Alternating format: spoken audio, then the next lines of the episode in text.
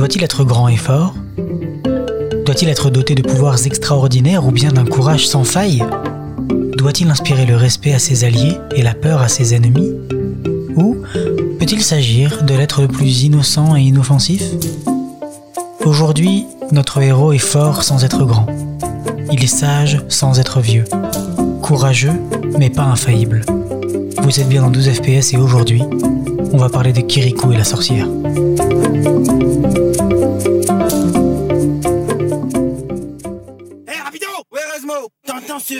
Ça, fait.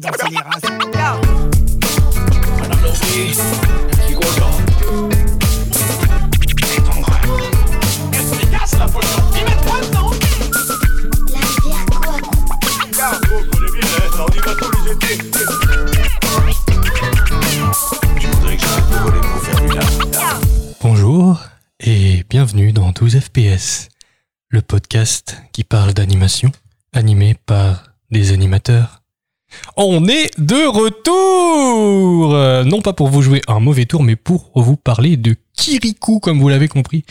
Et oui, on reprend les épisodes réguliers, ça y est. Euh, nous sommes dans des conditions optimales pour enregistrer. On a du nouveau matos, nouveau visage, nouveau podcast, pas du tout. C'est toujours nous, on est les mêmes, et je suis comme toujours accompagné de Robin. Bonjour Robin. Bonjour Jean Ça va? Ça va, ça fait plaisir de, de parler à quelqu'un De face à visuellement, face, ouais. de face à face. Voilà, ouais. on, on respecte les mesures de distanciation sociale euh, avec une table de 2 mètres de long. Absolument pas. Non. pas du tout. Juste avant de commencer, donc pour ceux qui nous suivent, dans l'épisode précédent qui était il y a, il y a des lustres, on avait dit qu'on ferait le Petit Prince en film suivant. Malheureusement, la situation pandémique actuelle a quelque peu bouleversé nos plans. Notre calendrier. Ouais, notre planning euh, incroyable, très planifié. On le garde sous le coude, vous inquiétez pas, on le fera donc prochainement. Kirikou donc c'est un film d'animation traditionnel sorti en 1998, écrit et réalisé par Michel Oslo. On ne présente plus, je pense, Michel Oslo, qui a fait euh, Azur Asmar, Prince et Princesse. C'est adapté d'un ou plusieurs contes africains qui sont pas nommés, en fait, c'est pas très clair là-dessus, mais il y a beaucoup d'influence apparemment. Il s'agit de son premier long métrage, à Michel Oslo, et il a eu un succès monstre. Il a remporté plus de 20 prix euh, en 99, et notamment le Grand Prix du long métrage à Annecy, pour ne pas Le changer. cristal d'animation. Ah, je crois que ça s'appelait pas encore le cristal à l'époque en fait. Ah d'accord, ok. C'est pour ça, mais je suis pas sûr. Euh, au doublage, nous avons Doudou Gay euh, et Doudou Gay Thio pour qui je suis désolé, je vais écorcher des noms. Euh, Doudou Gay Thio pour Kirikou, euh, jeune, et Awa Sensar pour la sorcière Karaba. Notamment, euh, on note également la musique originale composée par Youssou N'Dour.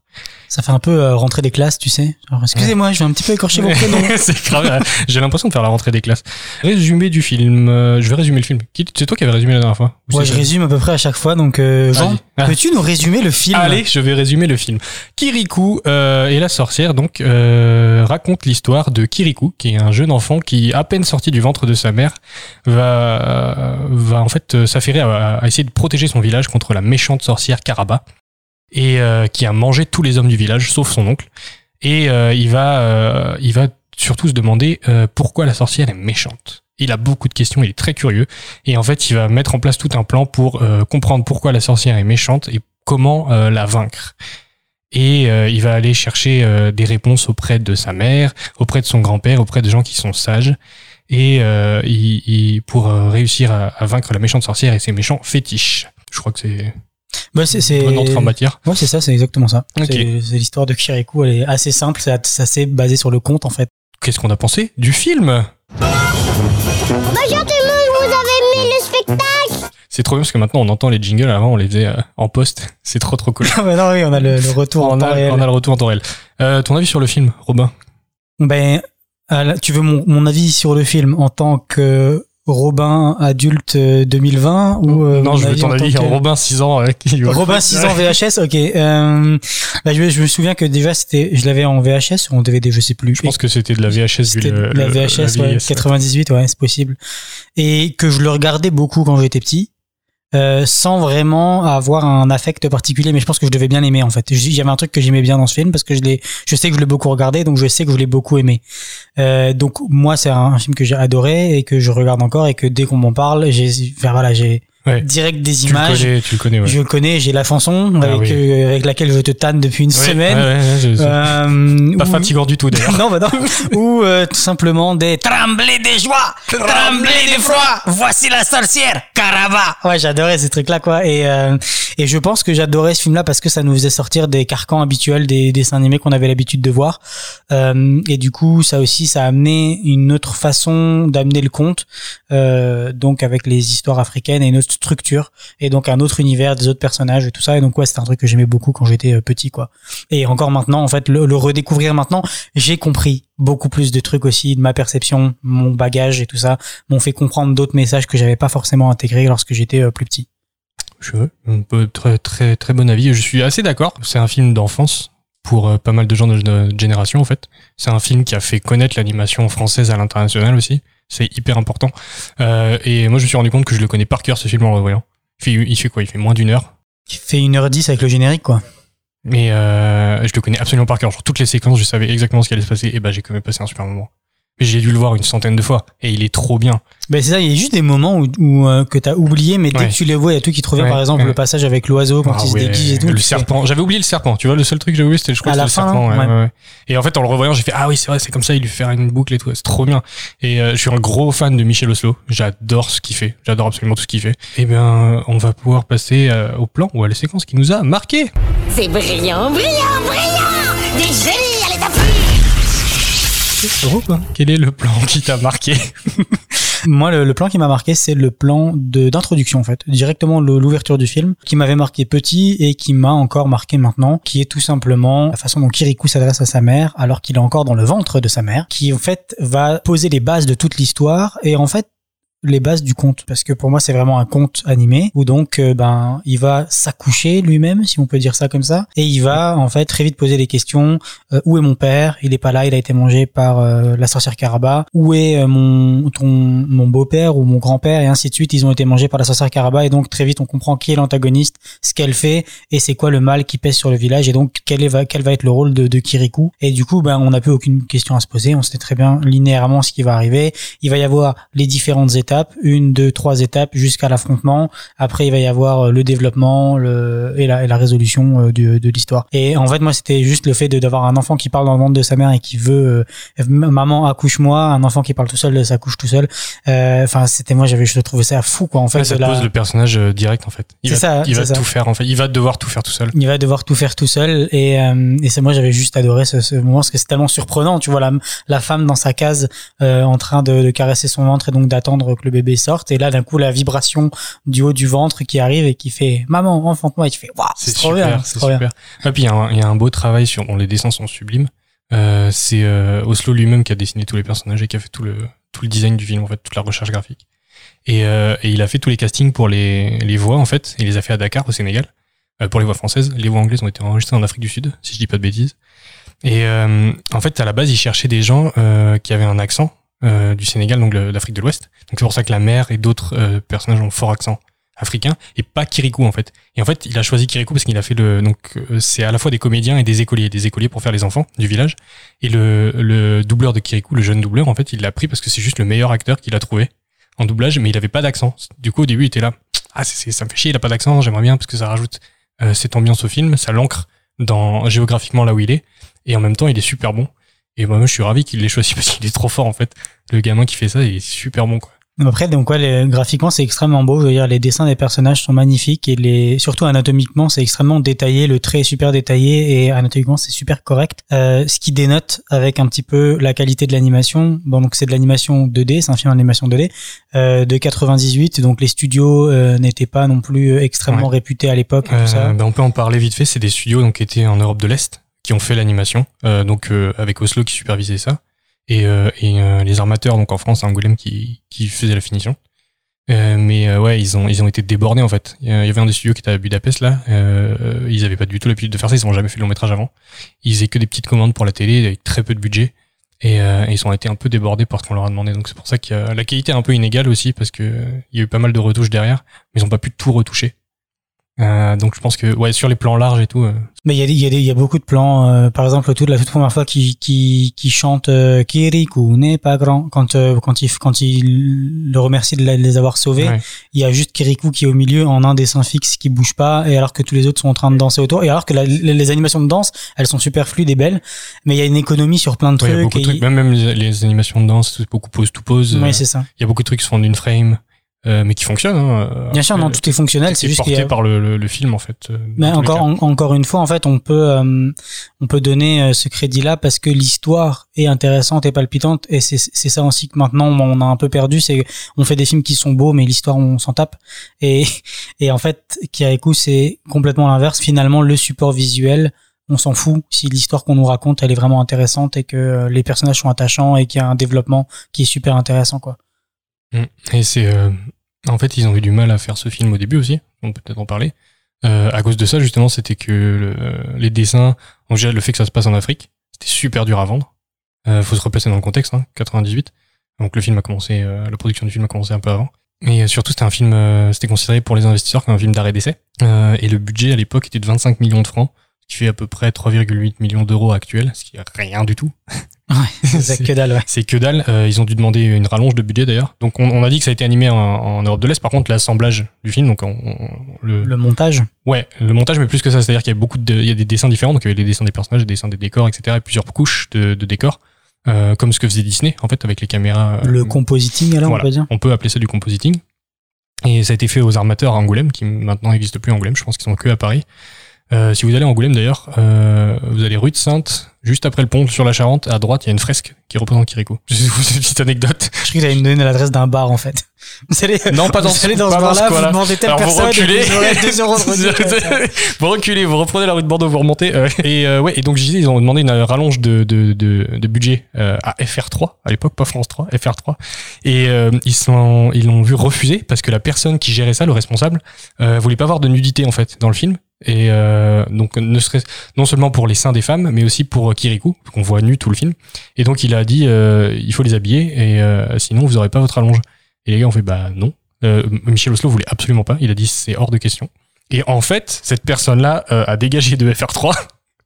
Et du coup, la, la personne qui l'a remplacé a dit oui, oui, pas de souci, euh, tous à poil, euh, allez, tenez, Ouais, prenez voilà, votre argent. Mais c'est beaucoup mieux parce qu'il aura que- laissé une, euh, la, enfin, la personne qui a remplacé a laissé une beaucoup plus grande liberté créative en fait. Bah oui, mais c'est aussi, aussi plus témoin de, des, des, des villages en Afrique et Mhm. tout ça. Où Bah, bah, c'est ce que disait. euh, c'est parce que c'était une volonté du réalisateur qui a grandi en Guinée et, euh, et qui voulait euh, que ce soit comme lui se rappelait en fait. Mais encore une fois, donc euh, au, ni- au niveau maintenant, je trouve hein, dans les films d'animation, il y a encore te- tellement de de conflits ou de scandales par rapport à ça au niveau de euh, ah ils ont mis du sang sur telle scène ou ils ont enlevé euh, une telle, telle scène d'action ou un bisou euh, ou maintenant Pixar regardez on a fait notre premier personnage LGBT tout ça. Il y a, y, a, y a plein de, de scandales ou d'histoires vis-à-vis de ça alors qu'avant je trouvais qu'on en avait un peu plus rien à faire et que on nous montrait beaucoup plus les choses. Typiquement voilà moi j'ai regardé ce truc là j'avais peut-être 7 8 ans. Ben voilà c'est surtout parce que pendant une heure tu ouais, vois des, tu vois des seins sont- des, des zizi dans tous tous les films qui ont des posés à problème sont distribués surtout en, aux États-Unis ou en tout cas en Amérique du Nord, euh, où il y a un côté beaucoup plus puritain. hein. ouais c'est clair Et euh, c'est vrai qu'en France, euh, il y a plus ce côté essai ou film indépendant où t'as pas ce problème-là, quoi. Mais de la même année, il y avait le Château des singes, là, dont j'ai que j'ai déjà recommandé dans un épisode et qui lui a beaucoup moins bien marché et qui pourtant était plus dans les thèmes de l'époque. Il s'approchait plus des trucs de Disney. Il y avait des animaux qui parlent, il y avait des chansons. Euh, et donc il avait, il avait beaucoup plus de budget ce film euh, parce que les investisseurs ont fait ok, bah, c'est comme un Disney, Euh, sauf qu'il il s'est vautré le film. Et Mhm. euh, pour des raisons, voilà, on le fera peut-être dans un épisode, mais il y a de bonnes raisons pour lesquelles il s'est vautré. Alors qu'à côté, Kirikou, pas de budget. Je crois qu'il, enfin, je sais pas combien il a fait. Je crois qu'il a fait 1,4 million d'entrées en tout. à l'époque ouais, À l'époque, c'est hein. énorme. Et euh, donc ils ont, ils ont largement, Remboursé, largement leur budget. Euh, et voilà. Bah, tout sur coup, ce euh, point. on peut écouter euh, On l'extrait peut écouter l'extrait de cette intro magnifique. Enfante-moi. Un enfant qui parle dans le ventre de sa mère s'enfante tout seul.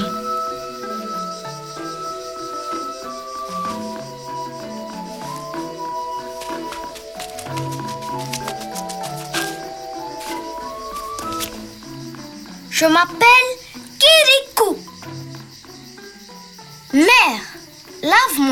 Un enfant qui s'enfante lui-même se lave tout seul.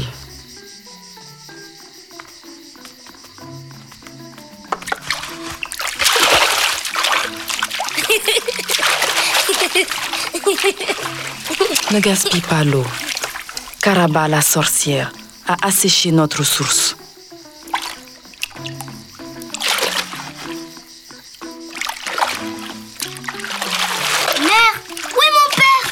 Il est allé combattre Caraba la sorcière. Et elle l'a mangé.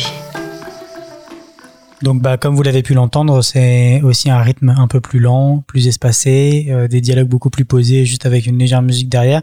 Et en fait, c'est un peu le ton de tout le film. Ça prend son temps, ça développe vraiment avec beaucoup de, de lenteur et tout ça. Et ça fait vraiment plaisir de revoir un, Ah, c'est- c'est revoir un film comme ça. quoi. c'est ça qui rend aussi toutes les scènes où il y a de l'action euh, beaucoup plus intense en fait. Ouais, c'est ça. Parce qu'en soi, elles sont pas, c'est pas incroyable. Non, non, il y a rien de fifou, mais euh, euh, niveau réalisation, mais par contre, tout le rythme du film fait que, par contraste, ça les rend beaucoup plus intenses en fait. Et toi, Jean, quelle scène t'a marqué dans ce film? Euh, moi, c'est la scène de la rencontre avec son grand-père dans la montagne, Ah oui, dans la grande termitière. Euh, J'adore cette scène euh, et je l'attendais avec impatience en revoyant le film. mais En fait, tout le build-up qu'il y a vers cette scène est incroyable. C'est vraiment le, pour moi le point d'orgue du film où il va avoir toutes les réponses qu'il cherche. Il est très curieux, Kirikou.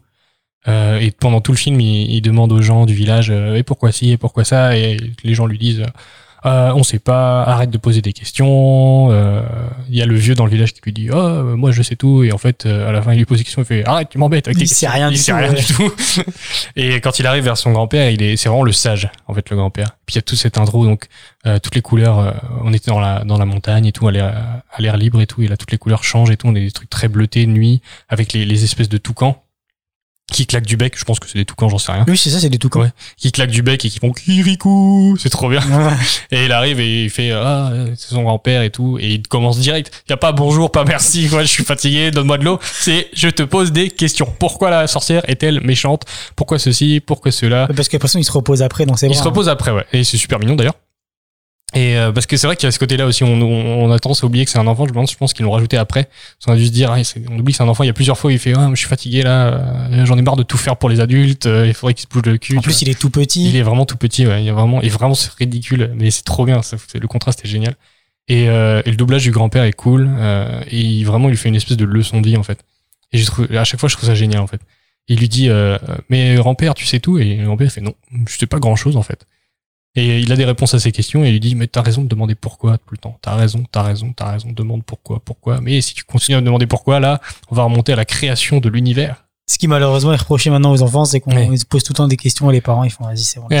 Mais c'est ça, en fait. devant un Il y, avait ce, euh, il y avait ce- il y avait toujours ce côté, euh, mais je pense qu'on a toujours vécu ça et qu'on vivra ça quand on aura des enfants où, euh, bon, euh, ça va, quoi. Tu vois, si tu vas saouler, ça fait 20 minutes que tu me poses des C'est questions. comme disait Aldebert, euh, les pourquoi, les pour qui, c'est pour papa, et les pour quand, c'est pour maman. Enfin, je sais plus, il avait tourné ça comme ça, ils avaient divisé ça entre les deux parents.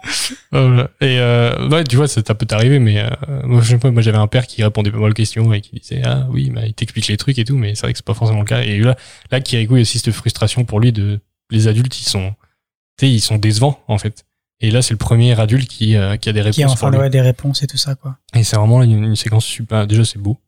Juste trop beau, en fait. La mise en scène est incroyable. Il est au centre de cette grande pièce et tout. Tout pointe vers lui. Enfin, c'est génial. Et, euh, et- ouais, ouais, moi, je, je- c'est un personnage que j'adore, le grand-père. On le voit, on le voit deux fois dans le film et Puis il a une, euh, il a une tunique blanche. Donc lui, c'est un Mm. personnage donc qui est noir de peau et il a une tunique blanche, donc ça, ça fait Oui. vraiment ressortir son visage. Et vraiment, t'as toute une scène où donc Kirikou dit qu'il est fatigué. Il va se mettre dans ses bras, il le prend dans ses bras et t'as la tunique blanche qui enroule une petite boule noire. Et c'est vraiment Ouais. des La couleurs très est trop, Ouais, super beau, super joli. Pareil, le travail là, par contre, au niveau de l'animation sur les manches qui viennent se refermer et qui font une seule et belle ligne super distincte. Euh, non, non, là, il y a vraiment un super beau travail avec le, le passage sur le grand-père qui est super philosophique finalement, qui va nous, ra- nous rajouter donc encore plus de poésie qu'il y en avait déjà euh, dans, dans dans tout le, le film et, euh, et une, cette touche de douceur en fait où enfin on a la résolution de pourquoi Caraba elle est comme ça, pourquoi elle mange les hommes, pourquoi elle demande l'or au village et super. ainsi de suite. Et, euh, mais je pense qu'on peut parler du coup de, euh, parce qu'on parle de, de, de silhouette. Euh, je sais pas si on l'a expliqué ça. Non, tu l'as pas expliqué encore. Bon, bah, la, la silhouette, euh, on a fait un RCD sur le posing, mais ça, ça se rapproche beaucoup de ça. La silhouette d'un personnage, c'est si on met le personnage en aplat de couleur, par exemple tout en noir, sur un fond blanc, qu'on voit en fait ce, la pose, qu'on comprenne la pose en fait. Comme des ombres chinoises. Comme des ombres, exactement comme des ombres chinoises, comme du théâtre japonais. Et Oslo, il est très, c'est sa spécialité en fait. Oslo à la base, il fait ça. Et euh, si vous avez vu Prince et Princesse, euh, en fait, c'est un Prince et Princesse, c'est un, un, un- comment dire, un recueil de plusieurs courts métrages qu'il a fait avant Kirikou. Et après, il a rajouté des choses. Et à la base, il voulait faire Kirikou comme ça, en fait. Il voulait faire Kirikou que en silhouette, que en, en ombre chinoise, qui est un vieux truc. Le tout premier film d'animation de tous les temps. C'est un, c'est quelque chose comme ça qui s'appelle Le Prince Ahmed. Et tu vas me corriger sur le nom, c'est Charlotte Lotte, la réalisatrice de ça, Non, mais il me semble que c'est ça. Oui. Qui allemande. corriger, je saurais pas, mais il me semble que c'est Il me ça. semble que c'est ça. hein. Enfin, on, on- on fera un erratum si on s'est planté sur Ouais, son nom, ça. parce que je l'ai pas dans mes notes. Donc, si vous voulez aller le voir, euh, on vous mettra un lien. C'est, c'est vrai, c'est le premier, le premier film d'animation du sort. C'est, c'est assez court, mais voilà, c'est réalisé par une femme. Donc c'est notable déjà. et, euh, et Oslo à la base voulait faire un truc comme ça. Et en fait, euh, les investisseurs, donc tous ces conseillers, ils ont dit Eh là, euh, déjà qu'on va pas, là, là, là, on va pas avoir d'argent du tout en fait. Michel, calme-toi. Mais du coup, il avait commencé à bosser le film comme ça Tu poses cette idée tu poses, tu, ta, ta, ta, ta, tu poses tes aplats de, de- non, financièrement c'était pas, c'était pas ouf. Et en fait, du coup, les investisseurs ont fait euh, non, mais il a gardé des trucs. Donc par exemple, la sorcière Caraba, elle a des bijoux partout. Elle a des bijoux dans, des bijoux dans les cheveux, elle a des bijoux euh, autour de son cou, elle a des bijoux sur les seins. Et en fait, euh, tout ça, c'était pour euh, le, quand elle était en silhouette, pouvoir mieux comprendre la perspective quand elle était placée. Par exemple, si elle faisait une silhouette un peu de trois quarts, et ben avec ces bijoux-là qui étaient ajoutés, on pouvait comprendre en fait euh, la pose du personnage beaucoup plus facilement. D'ailleurs, quand j'étais petit, je me suis toujours demandé comment ces bracelets de téton, on dirait dire, ou de mamelon, ils tenaient en fait. Du piercing?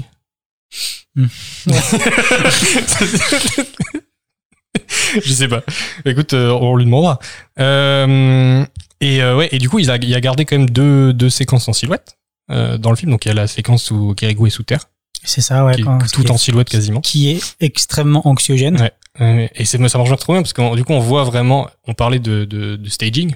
Exemple excellent de staging. On voit en fait tout où il va, où il doit aller. Tout, tout, tout est fait en, en 2D en fait, euh, vraiment à plat en fait. Ben, si on veut prendre une référence, euh, je vais prendre une référence récente. Si vous avez joué euh, au dernier jeu de Ori and the Blind Forest, Ouais. quand euh, vous allez dans la map, en fait, dans la carte du jeu, et que vous avez euh, découvert les différentes parties, quand vous dézoomez, vous voyez des galeries sous terre, dans l'eau, euh, dans l'air, dans la neige, et en fait, il reste donc les zones à découvrir qu'il faut aller pouvoir visiter, mais en fait, ça, fait, ça donne juste accès à des, des galeries comme une fourmilière, en fait, une fourmilière de profil, c'est exactement ça, en fait. Mm. On voit toutes les toutes les ramifications, les chemins dans lesquels on peut passer et tout ça, et donc nous, on a des infos que lui n'a pas, puisqu'il n'a C'est pas cette vision sur. Et euh, c'est- c'est son c'est décor. super intéressant d'avoir ce, ce truc-là. Et la deuxième, je crois que c'est très court, c'est quand la, la, la maison de l'autre femme du village euh, qui a pas donné l'or à la sorcière est incendiée. Il y a sa mère, en fait, qui est en silhouette devant le feu. Et elle voit juste la silhouette en noir de la mère sur le feu. Super fort Ah oui, c'est. Et ça rend vraiment très très bien. D'ailleurs, Voilà. standing ovation à cette actrice, je ne sais pas qui c'est. euh, donc, il y a, une, y a une, un des personnages qui cache son or pour pas le donner à Karaba et elle envoie ses euh, chétifs ou ses fétiches. c'est fétiche. c'est c'est fétiche, non non. Euh, donc euh, dans le dans la dans le village avec un, une sorte de sniffer, donc de, de renifleur d'or. Ah oui, il est trop bien le design de ce fétiche d'ailleurs. il- Avec juste le bec en or, tu un- comprends tout de suite tu pourquoi il est comprends là. tout de suite et t'as celui qui creuse qui a des mains énormes et donc bah voilà il lui dit là il y a de l'or il creuse effectivement elle avait caché de l'or et là elle pousse un cri d'horreur parce qu'on brûle sa maison donc c'est Ah tout oui. ce qui lui reste mais elle pousse un cri mais genre Ah ouais. le voice acting donc le Ah, il la est- performance il- vocale la du performance doublage, vocale du incroyable. Est, est folle quoi. Et Ouais. elle repousse ce même genre de cri quand il euh, quand il quand il va libérer la la source qui est tarie et que en fait l'eau elle recoule elle repousse un cri de aussi de joie cette fois. Mhm. mais dans la même tonalité. Et je fais mais, ah, mais elle a dû s'égosiller dans la salle d'enregistrement. c'est fou quoi ce truc. mais ça, ça ça communique tellement de d'émotion ce cri. Mhm. ça c'était fou quoi. Ça Ouais. c'est vraiment bravo à cette actrice. Elle est très très forte. Euh, mais écoute, moi c'est tout ce que j'avais à dire sur euh, cette séquence avec le grand-père. On a un peu extrapolé, mais c'est bon. ben on peut écouter à quoi ça ressemble Ça ne mène nulle part. Et je ne peux plus sortir. Est-ce un piège? Cette fois, je ne me laisse pas surprendre.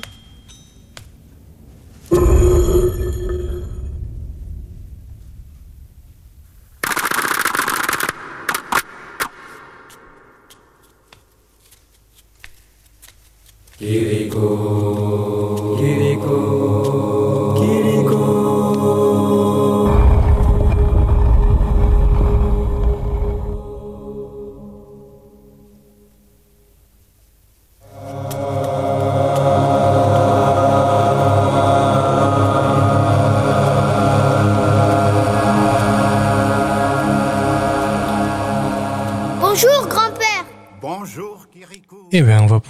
passer du coup au point spécial à aborder.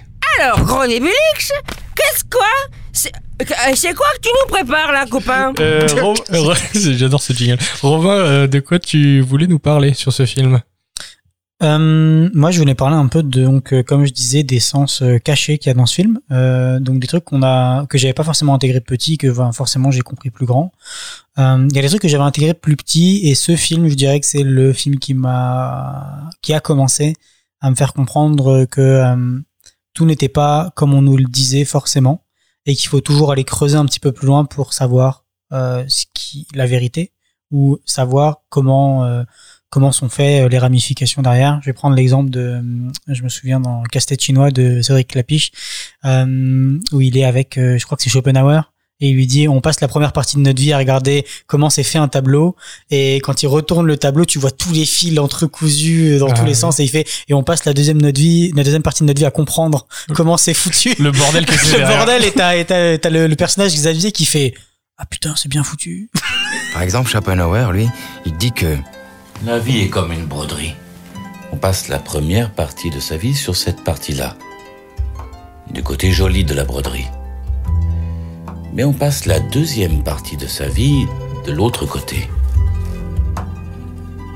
C'est moins joli, mais on voit comment sont agencés les fils. On voit comment c'est fait. Putain, c'est vrai. Merci, Schopenhauer. Ça m'aide. Mais en fait, c'est un, peu ça. euh, Donc tout le film, donc chaque étape nous montre ça. Donc le film au tout début, la façon dont c'est amené, il y a plusieurs étapes. Donc comme je disais, comme un conte, où d'abord on va avoir euh, plusieurs, je dirais, euh, combats à battre avant d'aller battre le, le personnage final. Euh, la, la première fois, donc, euh, ben, euh, le, il va aider son oncle et en fait, il se fait passer pour un chapeau qui parle. Euh, pareil, Karaba veut le, le chapeau qui parle et puis, ben, pareil, donc elle s'est fait tromper par les apparences puisqu'en fait, c'était quelqu'un dans le chapeau, donc Kirikou dans le chapeau qui disait à son oncle attention derrière toi, attention à gauche pour pas qu'il se fasse tuer. Euh, la deuxième fois, on lui dit euh, la source elle est tarie, Euh, c'est bon, on n'a plus d'eau et on n'aura plus jamais d'eau. Ben qu'est-ce qu'il fait Kirikou Il est assez petit pour rentrer dans le tuyau de l'eau et aller dans euh, la réserve d'eau et se rendre compte qu'en Ouais, fait il y a, un- il y y a aussi le truc où il, il- c'est super cool. Il regarde d'abord dans le tuyau de la source. Et euh, la, la femme dont on parlait, la Kiri, elle a pas de nom. je Non, elle a pas de nom. Elle a pas, ok. Et, euh, et il regarde dans le tuyau, elle dit, mais il y a rien à voir. Il fait, ah, effectivement, je vois rien. Il fait, tu vois, je t'avais dit qu'il y avait rien à voir. Il écoute et il fait, y a rien à entendre non plus. Il fait, ah, là, j'entends quelque chose par contre. Et c'est ça qui pousse, parce qu'en fait, il est curieux, c'est tout. il est juste curieux et, les, et, les, et c'est ça en fait c'est aussi le contraste avec les adultes qui ont perdu leur curiosité qui ont perdu leur envie de bah, de, de, de s'émerveiller de la vie Mhm. ou d'aller toujours chercher un petit peu plus loin ils sont blasés en fait il y a un truc c'est genre c'est comme ça c'est fataliste la vie elle est comme ça point on en chie et ça, ça sera pas mieux euh, bah Kirikou non donc il va dans le tuyau et puis il se rend compte qu'en fait c'est quoi comme animal? On sait pas c'est un fourmilier? Euh, Euh, j'ai- je pense que c'est un animal imaginaire. Ça ressemble à un fourmilier. ça ouais. ressemble à un fourmilier qui en fait avait soif quand il était petit. Il a commencé à boire et en fait il, il- il s'est juste entre guillemets branché sur l'arrivée d'eau et il est devenu une énorme boule animale comme ça qui bouge plus. On entend juste des, des bruits de déglutissement qui sont dégueulasses et, euh, et donc là en fait il, il va aller voler le tisonnier euh, à la à la femme justement dont, dont on parlait pour aller ben tristement tuer la bête mais Oui, redonner l'eau au percer, vis- percer son per- ventre. percer son ventre et redonner l'eau au village. Euh, donc ça encore une fois, c'est euh, ça n'a pas l'air d'être ce que c'est toujours. Et pour arriver franchement au truc final qui englobe tout le film, Karaba elle est méchante, mais on nous dit qu'elle est méchante, qu'elle tue les, qu'elle qu'elle mange les, les hommes et tout ça, on sait pas pourquoi déjà elle s'attaque qu'aux hommes, pas aux femmes. Mm. Pourquoi elle veut l'or? Et en fait, ben parce qu'elle est en douleur. Et, et c'est son grand-père qui lui explique. Et c'est encore une fois très bien amené parce que ça ça démontre d'une violence horrible qui a été faite à cette femme. Donc maintenant avec le recul, on comprend qu'elle a été violée ou du moins maltraitée par des hommes dans son passé. Et en fait, ça c'est mis euh, en poésie ou mis en abîme par le fait qu'elle a une épine euh, qui est plantée dans son échine, donc dans sa colonne vertébrale, vraiment au milieu du dos, là où aucun de tes bras n'est capable d'atteindre cette partie pour l'enlever. Et en fait, c'est juste à cause de cette douleur, elle veut juste se venger. Et donc Kirikou va comprendre que ben il faut aller lui enlever cette douleur. Donc physiquement, visuellement, c'est juste il va aller arracher l'épine avec ses dents là. D'un coup, elle va faire aussi elle, elle va faire un cri Elle va faire un curieux. Mais c'est parce que l'épine, elle représente son traumatisme, en fait. C'est- pour ça qu'elle peut pas l'atteindre, en fait. Mais ça, juste d'en parler, j'ai des frissons, Ouais. tu vois.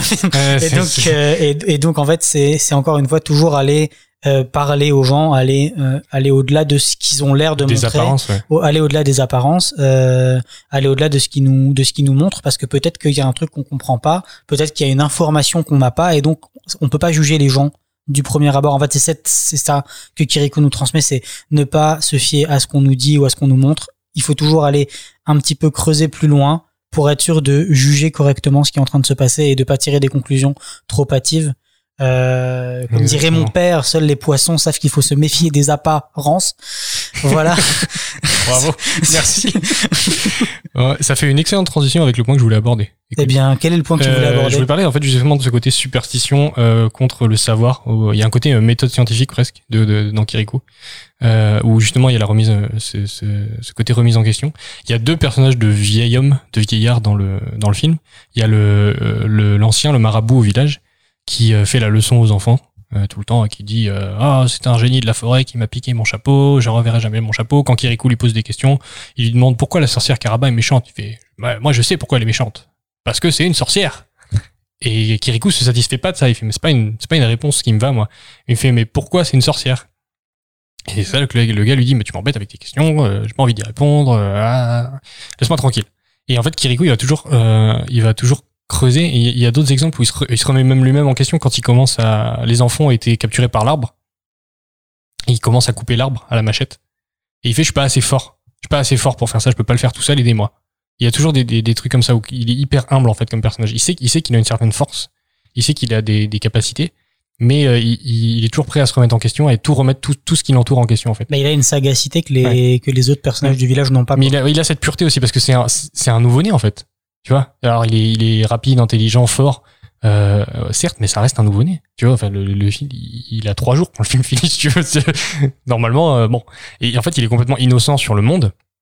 Et, euh, et c'est pour ça aussi que j'adore la séquence avec le grand-père parce que c'est vraiment l'apogée de, tout ça où le grand-père joue le rôle du mentor qui va lui, lui expliquer le, lui faire faire le bon en avant qu'il lui faut. Il lui explique donc le problème de la sorcière, qu'elle a cette épine dans le dos, qu'elle a été agressée par les hommes et que c'est pour ça que qu'elle veut faire du mal. C'est pour ça qu'elle a ses pouvoirs parce qu'elle est en colère en fait. Il, il utilise vraiment ce terme de colère en fait pour la sorcière. Et Kirikou est vraiment, il est là, d'accord, ok, j'ai compris. Et il fait ah ok, son papa lui dit il faut lui arracher l'épine avec les dents. Il va faire tout un tout un système pour euh, il va la- il va essayer de la tromper. Il se pose des questions. En plus, Bah, en plus le- pour les le- enfants, il se fait très très réflexion à haute voix. C'est ça qui est bien aussi. Le truc, c'est qu'en fait, la sorcière, dans, à chaque fois qu'elle apparaît dans le film, elle est dans l'entrée de sa porte, de sa case. Et elle sort jamais et elle est toujours de face. On la voit jamais de dos. Même quand elle rentre dans sa case, il y a quelques plans où elle fait juste des pas en arrière et elle se décale. Donc on la voit jamais de dos. Donc lui, en fait, ce qu'il va faire, c'est qu'il va la tirer hors de sa case et pour ça, il va lui voler son or, euh, via le, le terrier. Et, euh, c'est ça, en fait, il va lui voler son or et donc elle va vouloir le récupérer et elle, donc elle va devoir sortir de sa Très case. bonne euh, plantée récoltée d'ailleurs.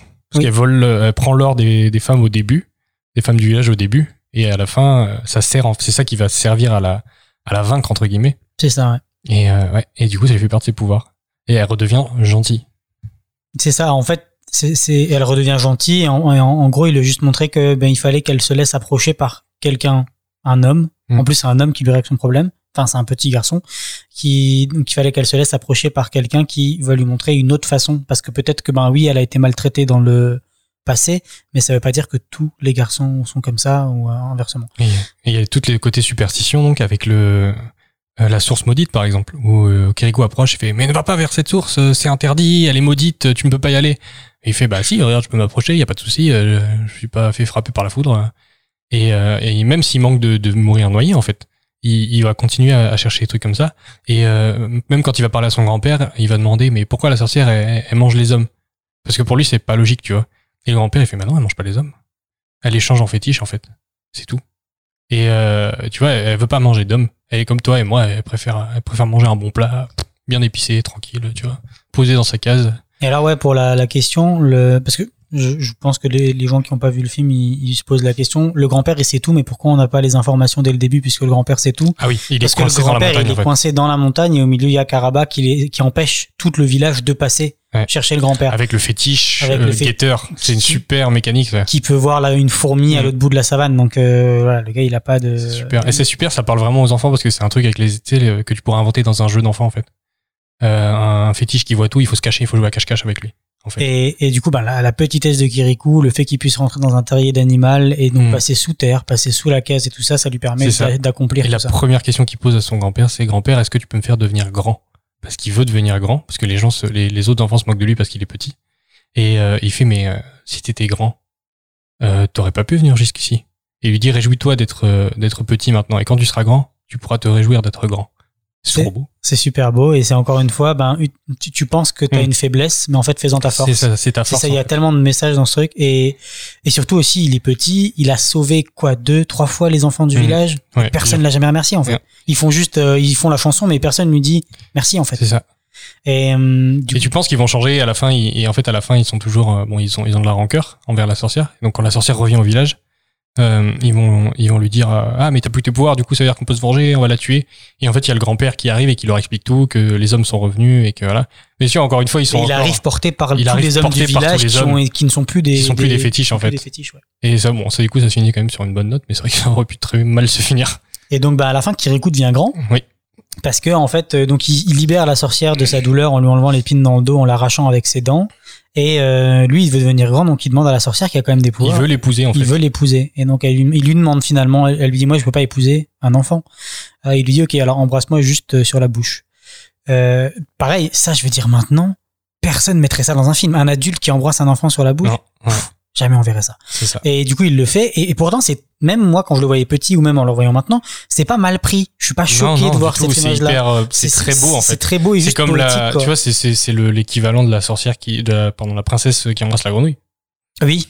Il se transforme en prince au final. Et voilà. Et donc, à- un moment du baiser, donc là, Kirikou d'un coup grandit et t'as tout, une- tout un moment où donc il, il, il, il change d'échelle. Il vraiment il grandit, il grandit, il grandit. Et puis la caméra bien, et fait, la caméra se met en contre-plongée. Donc ça lui donne vraiment cet aspect de Ah ouais, ouais. de héros, euh, d'un homme bien bâti, musclé, qui a grandi, donc d'un d'un extrêmement beau. extrêmement beau. Et du coup, il revient avec donc sa femme, qui est euh, Karaba, au village. Et donc là, euh, ils font non, mais attendez, c'est la sorcière. Il fait non, mais elle est plus sorcière. C'est guéri, c'est fini ça. C'est ça. Et il lui dit, il y a une scène que j'aime bien avec son oncle. euh, il- les gens du village le reconnaissent pas parce qu'il est grand. Maintenant, c'est plus le petit Kirikou. Et, euh, et euh, il dit mais si reconnaissez-moi c'est moi Kirikou je vous ai sauvé et tout vous ne me reconnaissez pas et, euh, et son oncle il fait ce n'est pas mon neveu et le Kirikou le regarde lui fait tu n'as même pas tu as jamais su me reconnaître Non, il y a que sa mère qui le il y reconnaît. a que sa finalement. mère qui le reconnaît ouais. Il y a que, il appelle, il, il en appelle à sa mère parce que Mm. c'est la seule à pouvoir le. C'est la seule ouais, qui, qui veut l'aider depuis le début du film d'ailleurs. Ouais. Et euh, j'aime beaucoup le doublage de sa mère d'ailleurs. Je le trouve superbe. La, la, la voix ouais, la voix, la, est- la, est super. est super beau. Ouais. Euh, et bah écoutez, euh, ah oui, et je voulais- le dernier truc que je voulais rajouter, euh, c'est que le dernière chose qu'il dit à, à son grand-père, il lui parle des gris-gris en fait. Il demande est-ce que tu peux me donner un gris-gris contre la sorcière pour conjurer le sort pour me protéger? Et le grand-père lui dit non, non, ça ne servira pas euh, parce que les c'est le problème des hommes, ils, ils font trop confiance aux gris-gris et ils ne se méfient plus en fait. Ils ne font plus attention, ils croient, ils croient en tout ce qu'on leur dit et ils ne font plus attention à l'environnement, ils ne travaillent plus pour pour eux-mêmes en fait et euh, ils se ils se reposent sur des des choses euh, euh, qui sont hors de leur contrôle en fait, qui sont rassurantes. Et ça, c'est une morale qu'il y a aussi dans les Indestructibles 2, qui est la morale de la méchante au final. Mais euh, donc euh, je peux, dans les Indestructibles 2, la, la méchante est méchante parce que attention spoiler si vous l'avez pas vu. Euh, parce qu'elle euh, elle, elle reproche en fait aux citoyens de se reposer trop sur les super-héros et de ne pas prendre euh, les problèmes en, en charge eux-mêmes en fait et de se reposer sur ces super-héros et cette idée que ça ira de toute façon, il y a des super-héros, on est tranquille, on n'a pas besoin de travailler pour quoi que ce soit, de résoudre les problèmes de crime, de voilà. Et là, c'est un peu la même la même idée en fait, de, de se reposer sur quelque chose et de pas prendre les en charge les problèmes soi-même en fait, de se dire c'est pas grave, on a des gris-gris. Même pareil, bah, les, les super-héros c'est leur gris-gris à eux. Et, euh, et moi, moi, j'ai fait le rapprochement avec les industries 2 à ce moment-là. Bah non, mais c'est clairement ça. Bah, surtout, voilà, je, je, je décharge ma conscience Voilà. euh, de quelque chose parce que je sais que quelqu'un d'autre le fera pour moi ou que cet objet va pouvoir me défendre euh, Mm. de ça. Mais non, en Parce fait, que j'ai cette la force, elle est en toi. quoi. de voilà. Et la force, c'est ça qu'il lui dit, c'est la force, elle est en toi. En fait, il dit la, la sorcière, les gris-gris et tout ça, c'est ce qu'elle a toujours utilisé pour contrôler tout le monde. Il fait, alors que face à la nudité et euh, l'innocence d'un enfant, elle, ne peut rien, en fait. Elle peut Parce rien que faire. t'as- il lui dit Kiriko, toi t'as pas peur d'elle en fait. Et en fait elle se nourrit de la peur. Et, euh, et c'est super beau. C'est rigolo euh, qu'on aborde ce truc-là en ce moment. Mhm, c'est drôle, hein Et bah écoutez, euh, si c'est tout, je pense, on va pouvoir écouter un extrait de la séquence avec le grand-père. Grand-père, Oui, mon enfant. peux-tu me donner un gris-gris contre la sorcière? Non. Ta force est l'absence de gris-gris. La sorcière connaît le monde des gris-gris et se joue d'autant mieux des hommes qui se croient protégés et ne se méfient plus. Par contre, elle ne sait que faire devant l'innocence toute nue et une intelligence toujours en éveil et libre. Kiriko, je suis avec toi.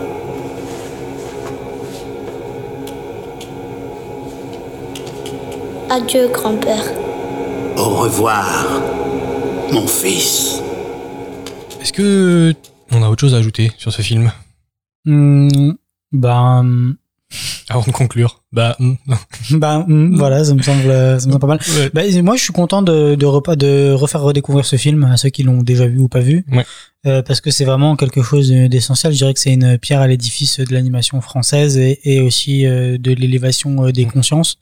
Ça fait plaisir de regarder euh, donc euh, tout ce qui est euh, ben, des comment dire, comme je disais, des, des films qui sortent un peu des carcans habituels euh, dans des pays dont on n'a pas l'habitude d'en voir une représentation. Euh, et que c'était ben, vraiment en 98 super euh, audacieux de la part de Oslo de, faire ça quoi. Ça a été un coup de, de maître. euh, et en disant au début de l'épisode que ça a été un film extrêmement important pour l'industrie de l'animation en France, c'est grâce en grande partie à ce film qu'on a vu que les films de Sylvain Chaumet ont pu être produits. Parce que les gens ont fait confiance, les investisseurs ont pu faire confiance. Un chômé, c'est les triplettes de Belleville et Illusionniste. Voilà. Euh, si vous avez pas vu les films de Sylvain Chaumet, foncez en fait. C'est c'est du génie, c'est superbe.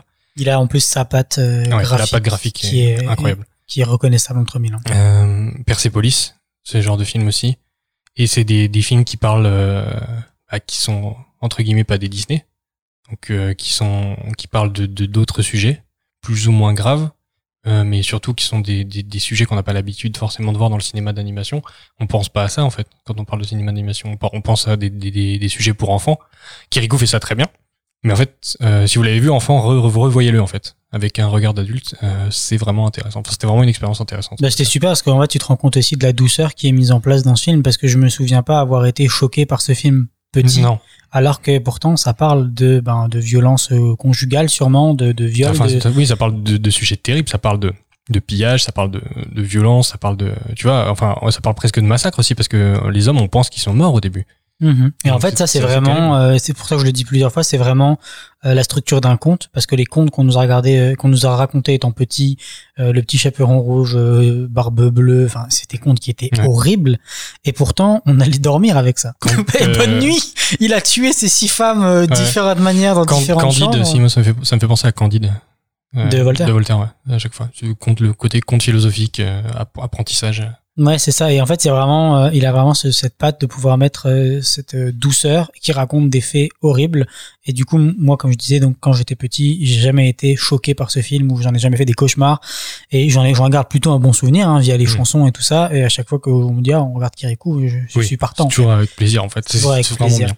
Donc euh, c'est ça. En plus, la manière dont il a de de raconter le conte, c'est que les parce que les contes africains, la manière dont les structures des contes afri- africains sont faits, sont vraiment différentes de la manière dont on fait les contes en Europe, comme en Asie, la manière dont ils gèrent euh, la narration des contes, elle est elle est différente. Et en fait, il a réussi à euh, à faire rentrer ça dans euh, la manière de narrer un Ouais. conte comme Ah ouais, on fait il en a- Europe. fait, ouais, c'est ça. C'est un conte, c'est une histoire qui se passe en Afrique, mais qui est quand même adaptée pour un, une audience euh, française et européenne. Ouais. À la base. Et du coup, on n'est pas perdu, on suit tout ça euh, sans problème. Et puis, bah moi, je voulais aussi.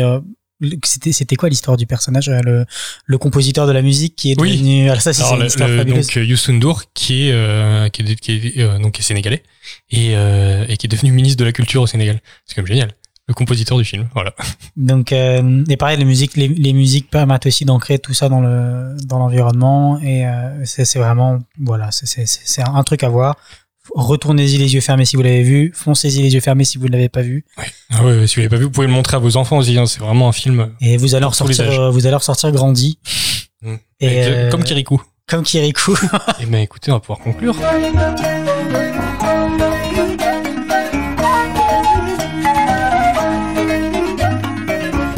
Kirikou est petit, mais il réfléchit. Kirikou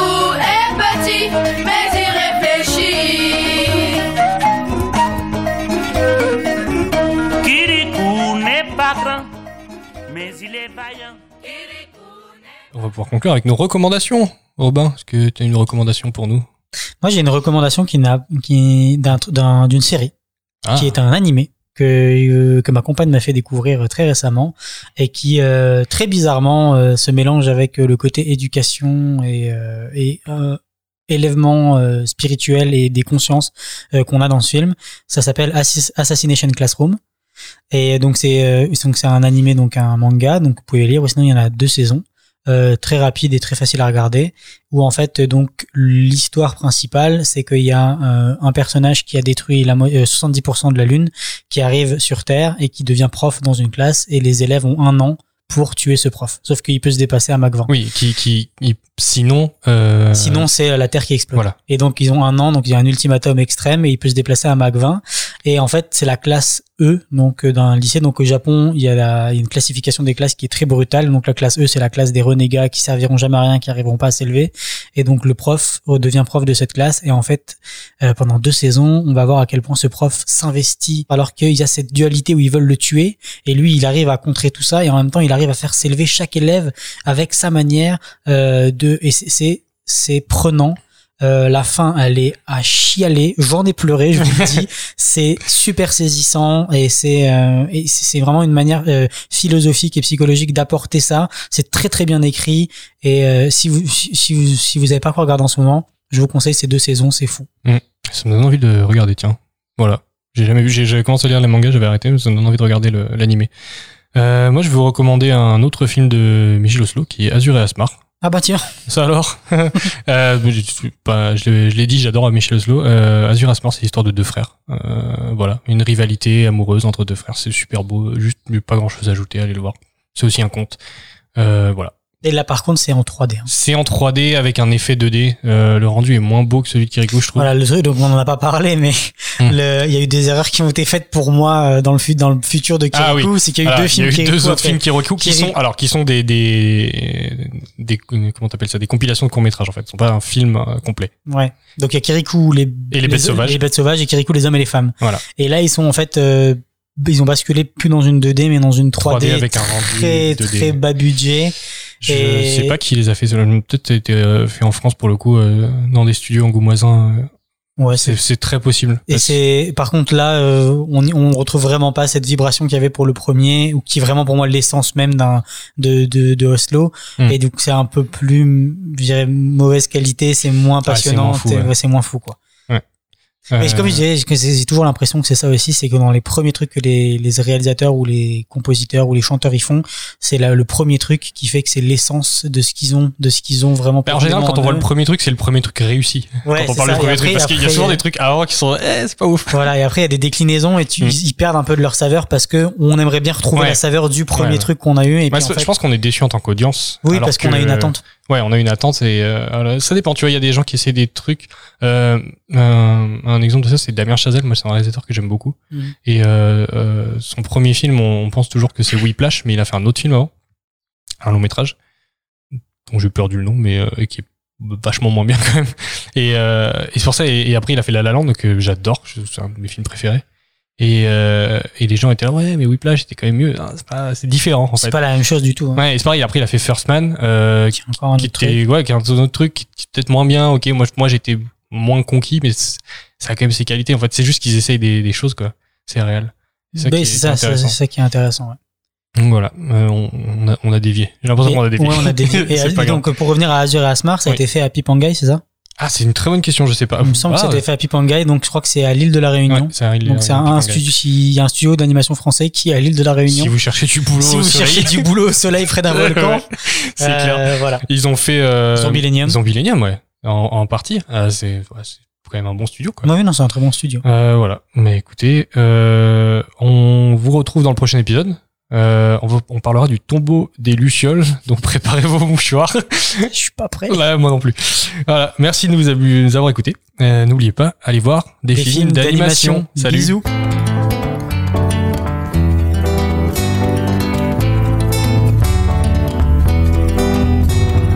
Dans les villages d'eau et les hommes avaient disparu. Les femmes pleuraient, tremblaient souvent la sorcière se savait où trouver notre grand-père. Kirikou, mon ami, nous a redonné la vie. Kirikou n'est pas grand, mais il est voyant. Kirikou est petit, mais c'est mon ami.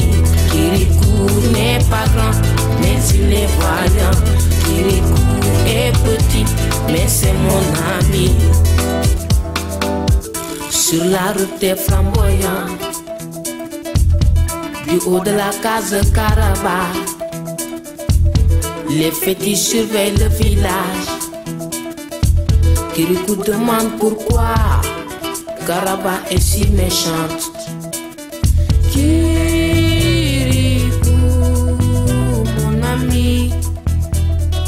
Nous a redonné la vie. Kirikou n'est pas grand, mais il est voyant.